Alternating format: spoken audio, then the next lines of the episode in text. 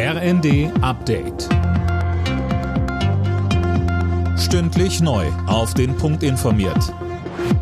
Ich bin Anna Löwer. Guten Morgen. Bringt die EU ein Ölembargo gegen Russland auf den Weg? Davon geht Bundeswirtschaftsminister Habeck nach einem Treffen mit den EU-Energieministern sicher aus. Der grünen Politiker betonte, dass auch skeptische EU-Länder wie Ungarn schnell auf russisches Öl und Gas verzichten müssen. Das sei ein wichtiger Schritt, wenn auch einer mit Folgen. Die Wirtschaft, die Verbraucher, die Konsumenten, alle werden einen Beitrag leisten müssen. Es ist undenkbar, dass Sanktionen ohne Folgen für die eigene Volkswirtschaft bzw. die eigenen Preise sind. Wir werden höhere Inflation, höhere Energiepreise und äh, eine Belastung der Wirtschaft haben.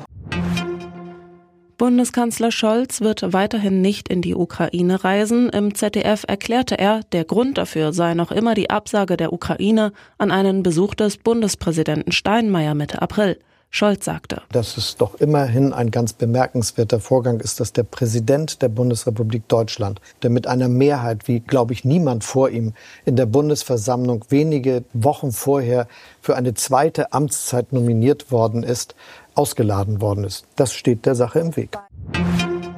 Großbritanniens Premier Johnson will heute weitere 300 Millionen Pfund Militärhilfe für die Ukraine auf den Weg bringen. Die Briten gehören zu den größten Lieferanten von Rüstungsgütern an Kiew in Europa. Sie hatten vergangene Woche angekündigt, gepanzerte Fahrzeuge zur Flugabwehr zu schicken.